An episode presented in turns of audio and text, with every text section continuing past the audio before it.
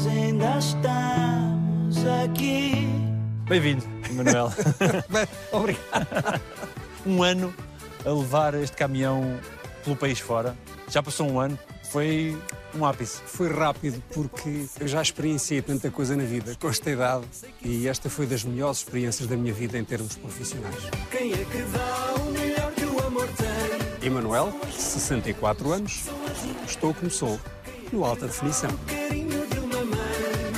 Gosto dos meus filhos, gosto de um bom jogo de futebol, gosto do caminhão, gosto de toda a equipa do Domingão. Vamos ao céu, vamos ao céu. Olhem que o céu, olhem que o céu tem muito gosto. O que é que foi mais surpreendente ao embarcar nesta aventura e ao estar na estrada numa altura tão especial para a vida da sociedade? A reação das pessoas. Eu e a Luciana presenciamos idosos com lágrimas, famílias inteiras à varanda, numa altura tão difícil em que estávamos todos confinados, com uma incerteza. Era muito estranho, as pessoas andavam muito apavoradas, assustadas. E aparecia eu e a Luciana a cantar toda a tarde durante 5 horas e meia e, portanto, vivenciei coisas que eu não estava à espera. Há 30 anos que faço concertos e tenho vivido muito, mas nunca desta forma.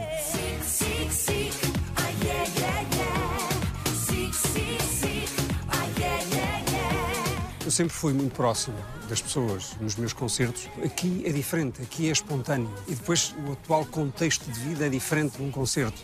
E para quem vivencia isso, como eu, vives de outra forma. É um verdadeiro privilégio porque sentes que estás a fazer o bem. E se gostas de fazer o bem, sentes isso de uma forma tão intensa, tão, tão gratificante, que achas que Deus está a abençoar. E é isso que eu tenho de Porque sentir. em cada momento, em cada canção, se sente que aquele momento é muito importante para a pessoa que está à janela e que está sozinha, porventura. É muito importante. Nota-se. Eles fazem questão de o demonstrar.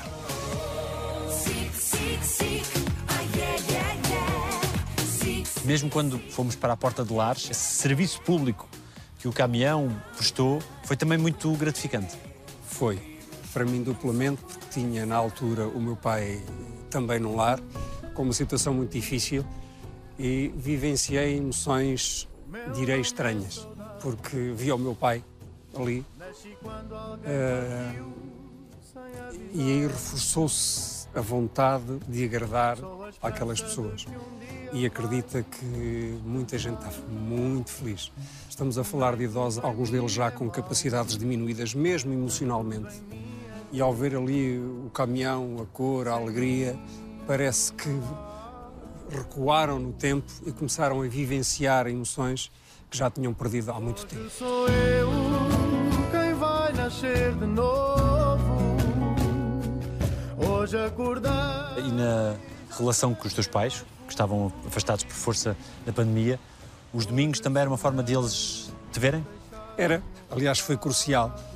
Na fase final do meu pai, em que ele ficou meses, ora no lar, ora no hospital, por último sempre no hospital, em que não podia ser visitado por nós, o domingão era quando ele via o filho mais velho e o filho mais velho representava a família. Mesmo já com muitas deficiências, fisicamente já não se mexia, portanto estava completamente imobilizado e, e nem, quer pensar, nem, nem pensar nisso. Ahm, mas o pior de tudo é que ele não nos conseguia ver porque, como tu sabes, ninguém podia visitar os seus familiares nos hospitais e o domingão era a solução para ele. E eu sabia disso. O meu pai era muito ligado à família. Tinha 87, aliás faleceu com 88, fez no dia 1, 88, e meia dúzia de dias depois desistiu da vida. Mas durante 80 e tal anos conheceu a minha mãe quando era uma criança, namoraram, casaram, criaram filhos e viveram sempre em consequência da família e dos filhos. Estar separado de nós e nós separados dele, estávamos habituados à personalidade dele, que era um homem que gostava de expor a sua vontade. E a sua vontade era omnipotente. Não impunha nada. O meu pai não impunha absolutamente nada. Era um, um homem extraordinário. Não é por ser meu pai, mas meu rico pai. Coisa maravilhosa. E as almoçaradas, as jantaradas de família que nós fazíamos deixaram-se de fazer. E foi isso, sobretudo, que o levou. Sabes que ele ficou paralisado, teve três AVCs, até ficar na última, e depois teve Covid.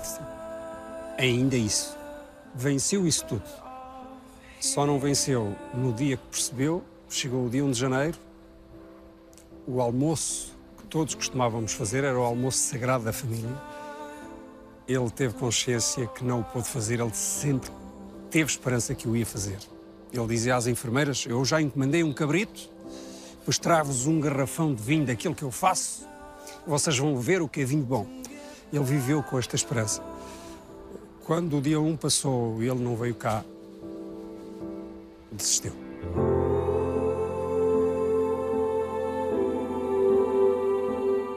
Porquê é que não deixaste de fazer nenhum domingão? Por causa dele. Para não fazer chorar. Por causa dele. Foi um dos dias mais difíceis da minha vida, Daniel. Ninguém sabia, ninguém deu por isso. Não disse a ninguém. A ninguém. Fiz pelo meu pai. Ele faleceu na sexta-feira. E eu fui fazer o domingão.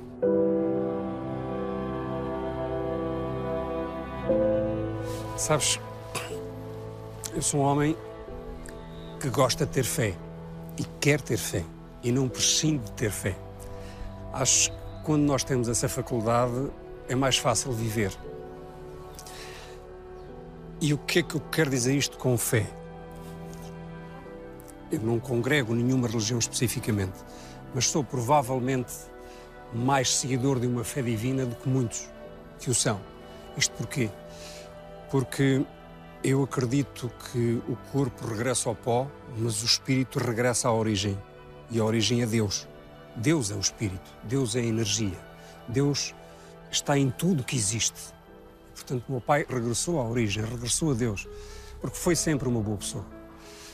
Portanto, quando tu tens esta convicção, as pessoas que amamos jamais morrem, apenas partem mais cedo. E esta convicção é a convicção que eu tenho hoje. Portanto, quando fiz o Domingão, eu tinha a convicção de que estava a fazer bem ao meu pai.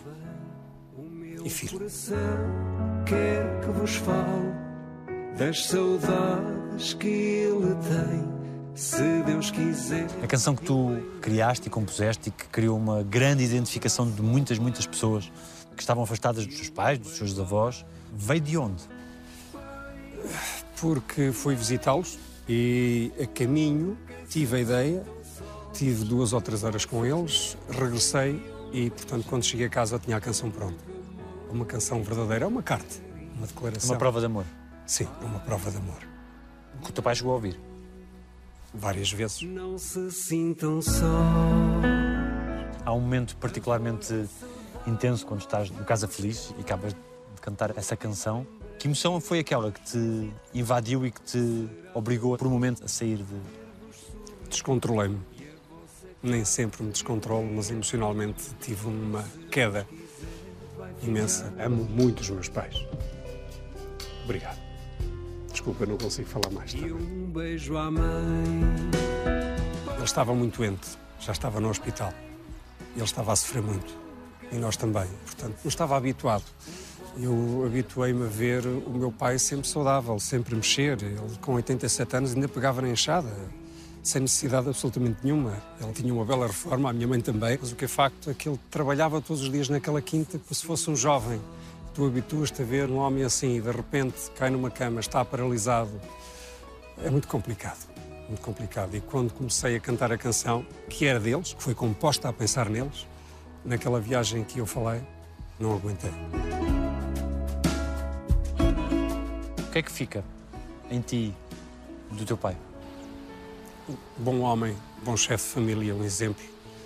E que nós os quatro, eu e os meus irmãos, somos muito gratos e tivemos muita sorte em ter um pai como ele. Não era muito efetivo, não demonstrava as suas emoções, mas, mas era um homem de família, um homem trabalhador. Tinha esta característica maravilhosa, não se zangava com ninguém, desde que eu deixassem viver a vida dele, sempre satisfeito.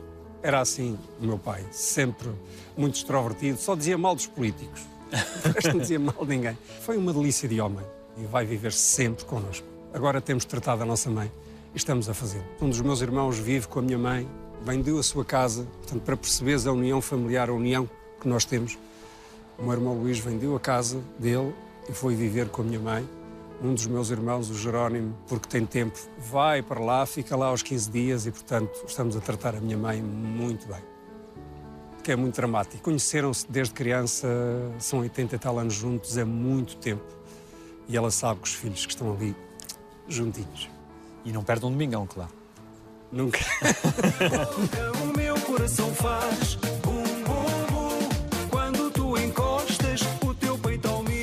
Do teu pai fica também o gosto pela música, porque ele tocava bombardino. Sim, exatamente. Na banda de Covas do Douro. Aliás, eu acho que o facto de eu ter realizado já os sucessos que toda a gente conhece e esta facilidade de fazer música é hereditária. O meu avô já era músico na banda. Trompete, não é? Trompete, exatamente. Sabes tudo. o meu pai depois eh, bombardino e depois eu, enfim, guitarra clássica e agora toco mais algumas coisas. Roça. Gosto de comer bem, mas não em quantidade.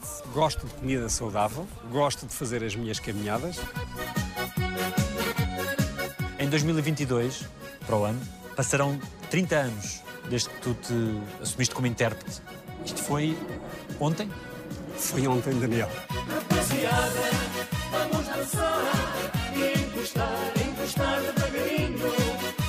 Sabes que ando a tratar do físico, ando a tratar das células, porque eu preciso viver mais 30 ou 40 anos. Porque eu olho para trás e começo a pensar: espera, tenho 64 anos, mais 20 são 84, mais 25 são 89, ou seja, quase 90 anos. Então, se eu contabilizar o meu primeiro sucesso em 1994, isso quer dizer que daqui para um bocadinho eu tenho 90 anos.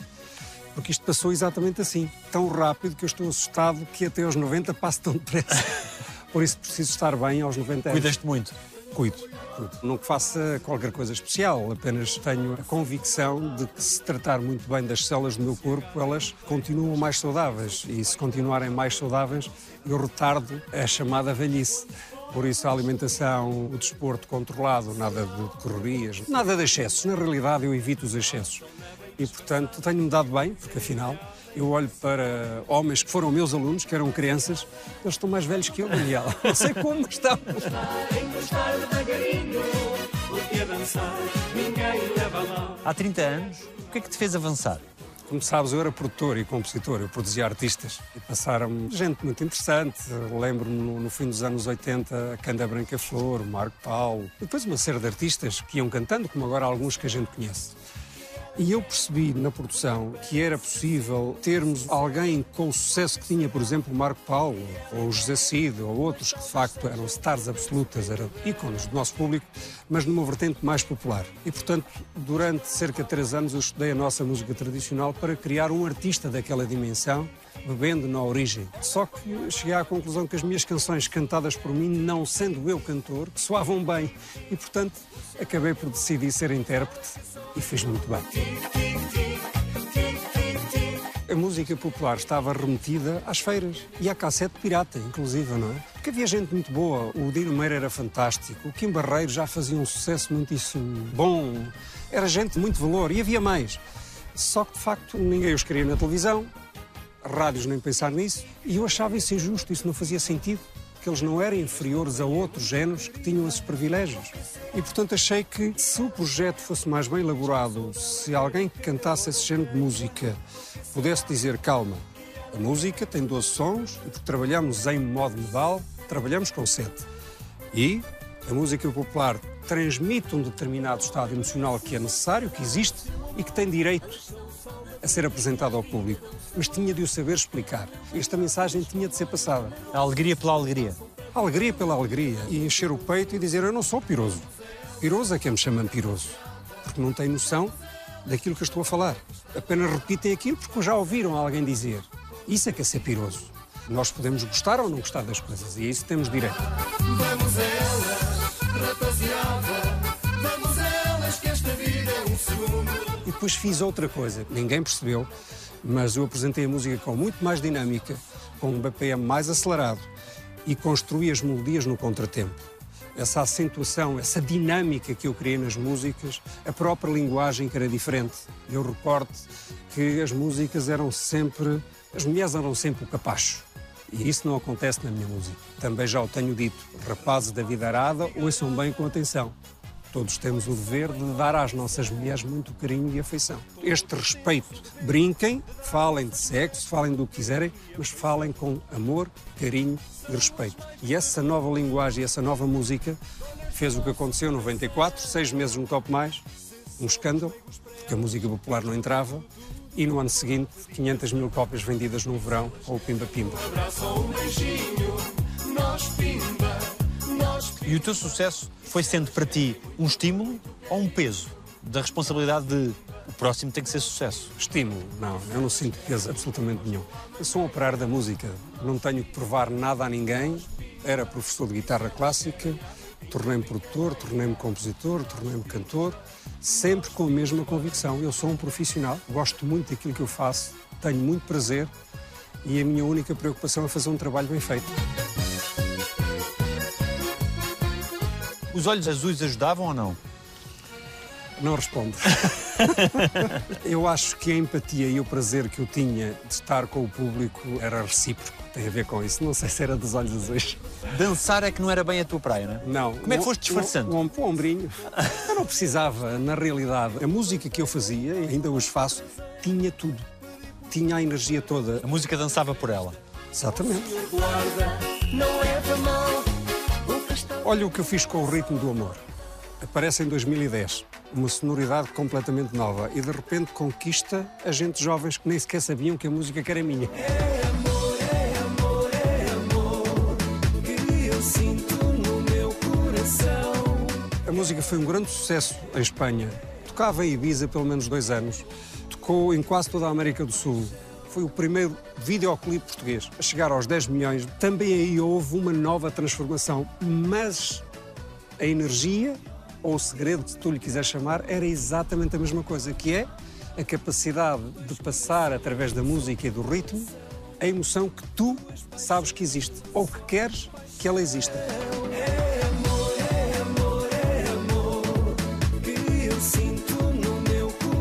Terias feito alguma coisa de diferente? Tanta coisa. Teria sido o homem que sempre fui.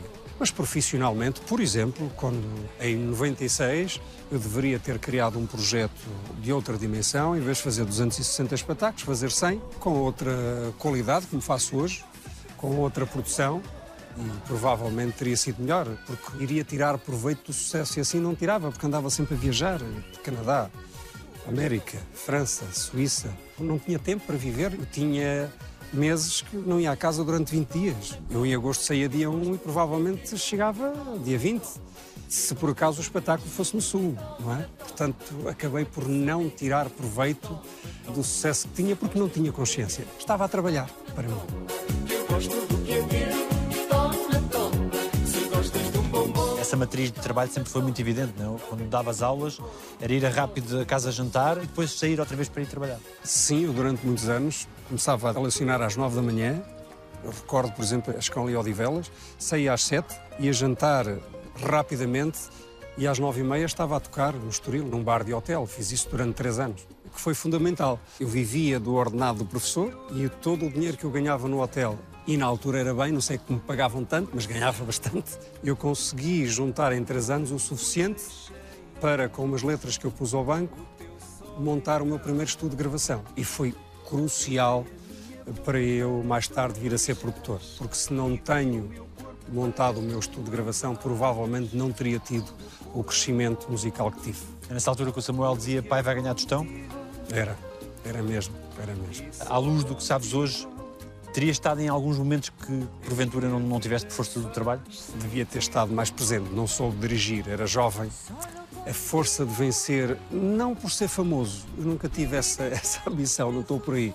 Mas era a intuição, sabes? As coisas estavam a correr bem. Como músico, as pessoas gostavam de mim, pagavam-me bem e, portanto, a mãe do Samuel não trabalhava, portanto estava a tomar conta dele e eu achava que estava tudo bem, que estava tudo seguro. Era a responsabilidade dela. A minha responsabilidade era ganhar o tostão, era construir uma casa.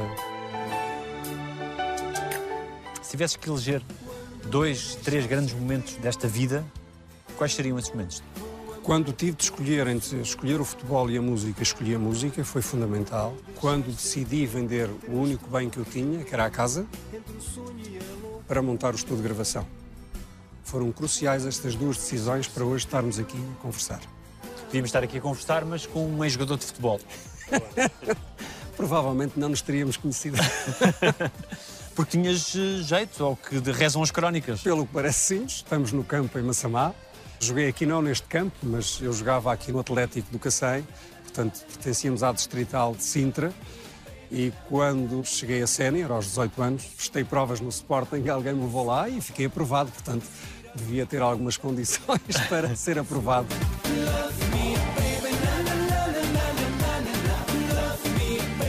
Gosto de gente boa e simpática, gosto de sorrisos sinceros, não gosto de chegar atrasado. Pensas um dia deixar de cantar? Nunca pensei nisso. Eu vou deixar de cantar quando achar que não tenho utilidade. Quando eu perceber que o público prefere outros artistas e não me quer a mim, não preciso que ninguém me diga chega. Eu sei que chega.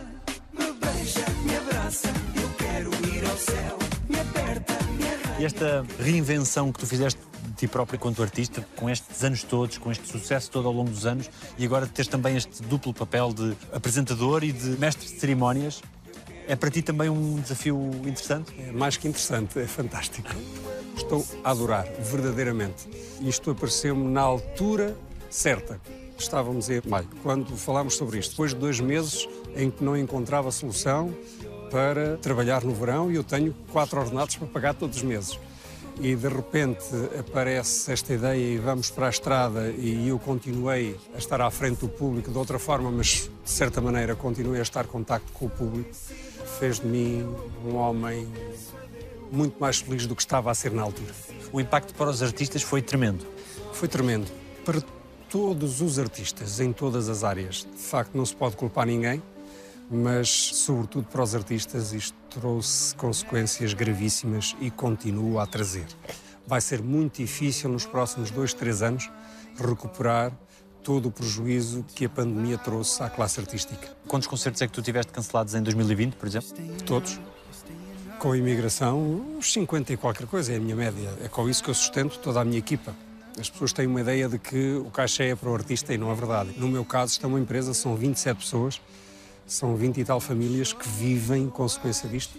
E também aí o caminhão foi um milagre, porque alguns deles todas as semanas trabalham e, portanto, podem continuar a sustentar, embora de forma restrita, mas continuam a poder sustentar as suas famílias.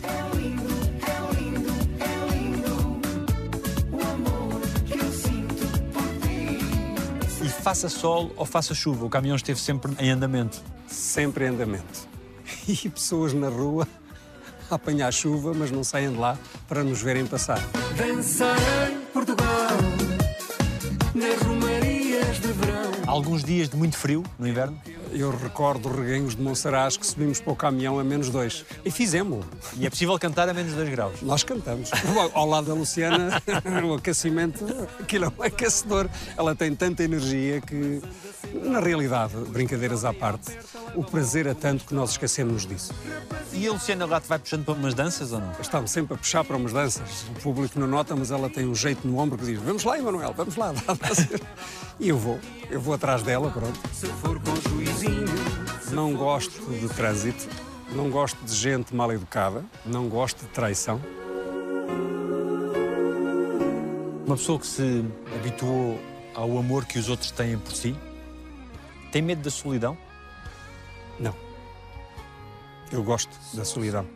Eu disse a alguém muito próximo, de quem sou amigo e quem me considera uma espécie de irmão: cuida das tuas quatro filhas e Deus vai cuidar de ti. E eu disse-lhe isso porque é isso que eu acredito em mim. Eu tenho cuidado muito bem dos meus quatro filhos e sei que a solidão eu nunca vou ter.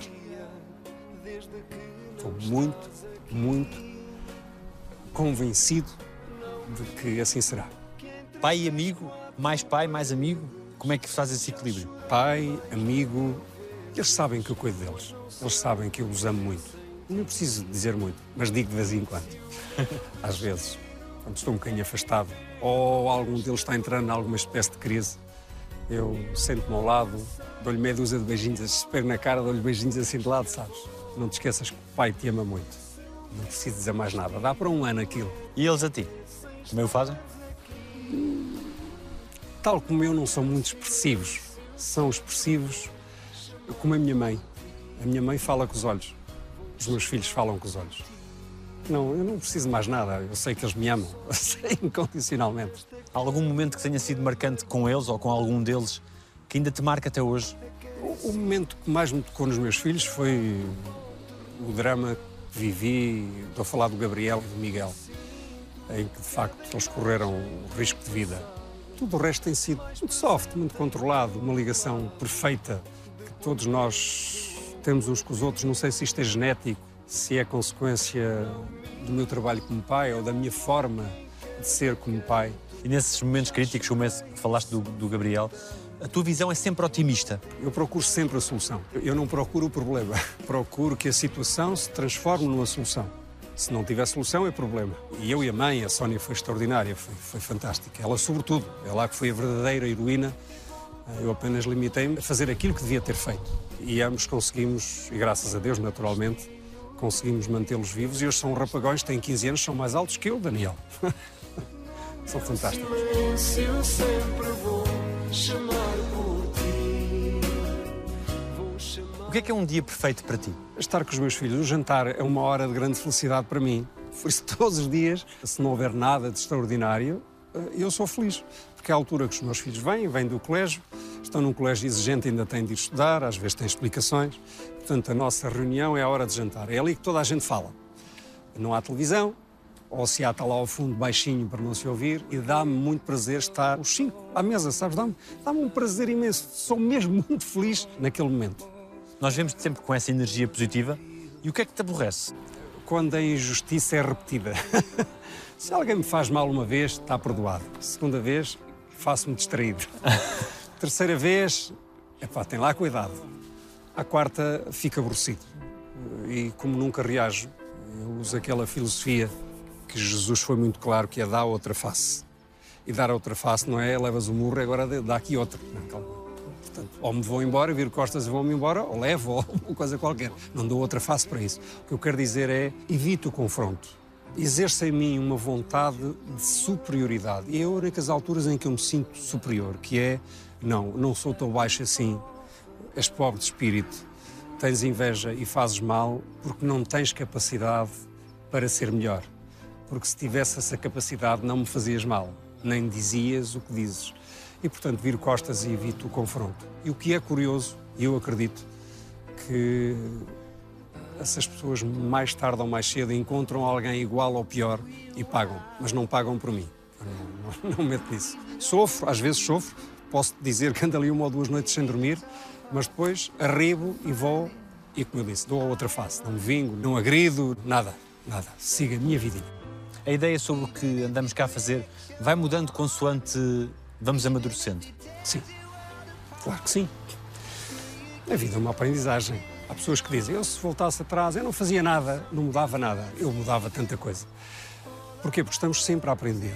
Aliás, aquilo que eu te acabei de dizer da minha relação com as pessoas, aprendi com o tempo. Cheguei à conclusão que, de facto, não merece a pena reagir. Não ganhas nada com isso, porque aprende-se com o tempo que nós, seres humanos, não somos todos perfeitos. E há pessoas que fazem mal não porque acreditam que estão a fazer mal, fazem mal porque acreditam que estão a fazer bem. Com o tempo, tu aprendes a lidar com isso e a tua vida torna-se melhor. É possível sorrir mesmo para quem não sorri para ti. Mesmo quem tu sabes que andou a dizer mal tipo trás e que te fez mal por trás. Há coisas que tu não perdoas. Eu acho que perdoo. Eu não, não tenho esse sentido do perdoar ou não perdoar. Quem tem de perdoar é Deus, não sou eu. À partida, perdoo. Não quero mais nada com esse alguém, isso é outra história. Desvio-me. Não gosto de mentira exagerada, não gosto da agressão, não gosto de crianças maltratadas. Como é que teria sido a tua vida sem a música? Eu acho que teria vencido numa outra coisa qualquer. Eu recordo quando era barman, tinha 19 anos, estava num restaurante que se chamava Paris Orly. Esse bar foi comprado por uma empresa que comprou mais dois restaurantes de luxo em Lisboa. Eu tinha 19 anos só. O administrador, três meses depois, convidou-me a ir ao escritório para não estarmos a perder tempo, a propor-me para ser o diretor dos três restaurantes. Eu tinha 19 anos, Daniel. tinha de ter algumas qualidades. Falamos já do futebol. Eu estava na Distrital e de repente tenho condições para ir para a primeira divisão, percebes? As coisas que eu fiz, eu faço com tanta paixão que normalmente acabam bem feitas, percebes? Eu não sou apresentador de televisão, mas a gente lá vai fazendo o nosso trabalhinho, não é? Sabes porquê? Porque faço com paixão, faço com integridade. Eu sou um homem íntegro. Tu sabes, eu não tenho nenhuma obrigação de exclusividade com a SIC, mas eu só tenho feito SIC. Percebes o meu critério de vida?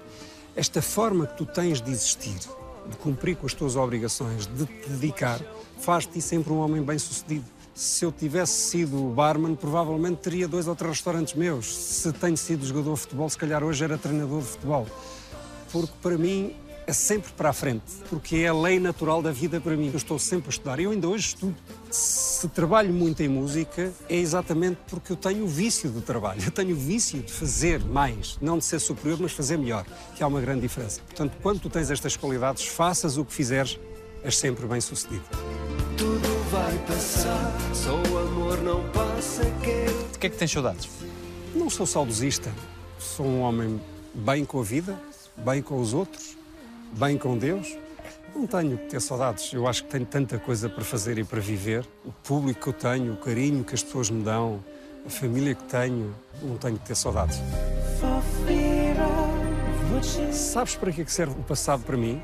Como experiência de como hei de planear o futuro. Eu acredito que nós vivenciamos o presente sempre, claro, mas não vivo para o presente. Eu vivo no presente planeando o futuro. Para ter um bom presente.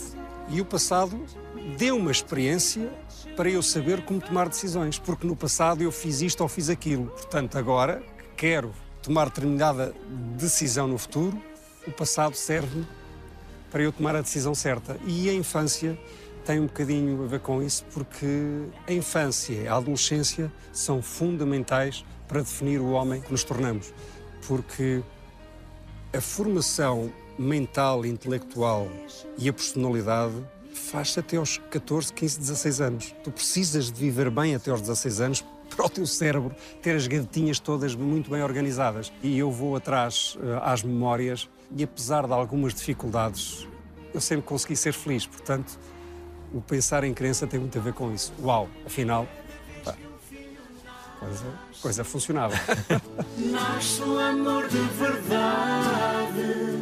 Com os quatro filhos não dá para fazer umas peladinhas de vez em quando? Não fazem um dois para dois ou uma coisa assim, não? Com os gêmeos, sim, andaram ali uma fase, uns três anos, que queriam o futebol, depois deixaram-se disso, mas eles têm de fazer aquilo que os fazem felizes e, portanto, agora deixaram-se do futebol e eu também já não tenho joelhos para jogar futebol. O que é que é mais difícil em ser pai? Para mim não é difícil, porque faço isso de uma forma natural, com prazer, com gosto. Ser pai é uma benção. É uma benção. És o melhor amigo deles. Tenho a certeza que sou. Alguma manifestação de orgulho que eles tenham tido para contigo que te tenha marcado? Não se manifestam. Nem o Samuel, que trabalha comigo ao Não. meu braço direito, nem o Samuel, de vez em quando ele diz: Ah, pai, correu bem. Ah, está bem, obrigado. Eu não preciso disso. Quando tu tens verdadeira confiança, carinho absoluto, quando estás interligado, as pessoas não desenvolvem essa necessidade de estar sempre a dizer muito bem. Ah, não, sei, ah, não, não precisas, porque nós já sentimos isso, já se comunica em termos energéticos, sabes? Em termos de pensamento. Sabes que eu acredito que nós não somos só isto, há qualquer coisa aqui mais. Há coisas que não é preciso dizer. Sente-se. E eu sinto. E eles também.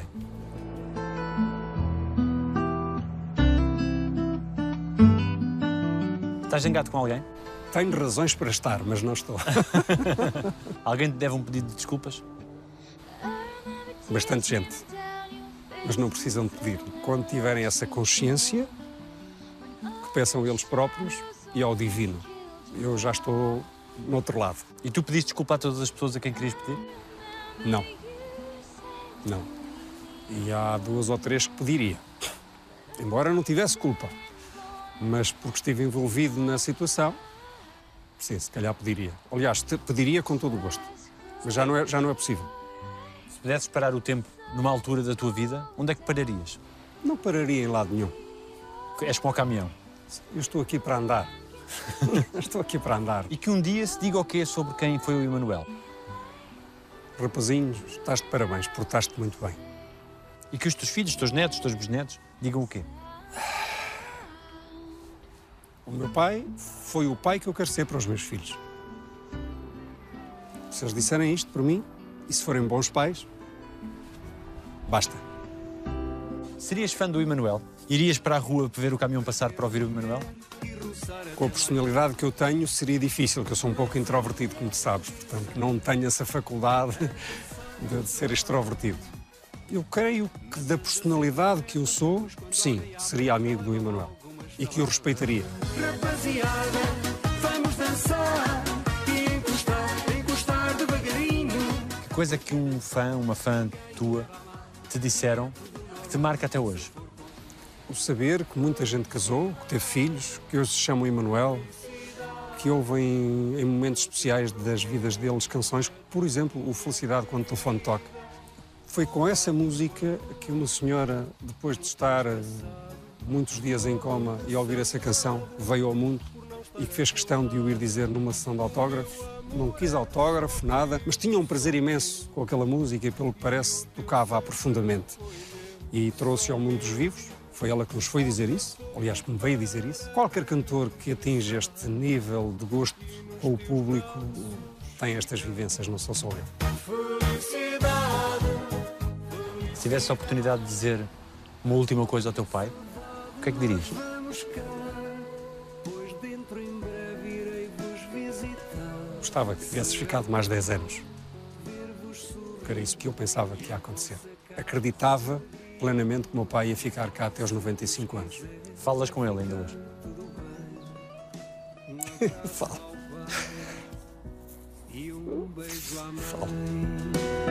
Pai, mãe, O que é que dizem os teus olhos?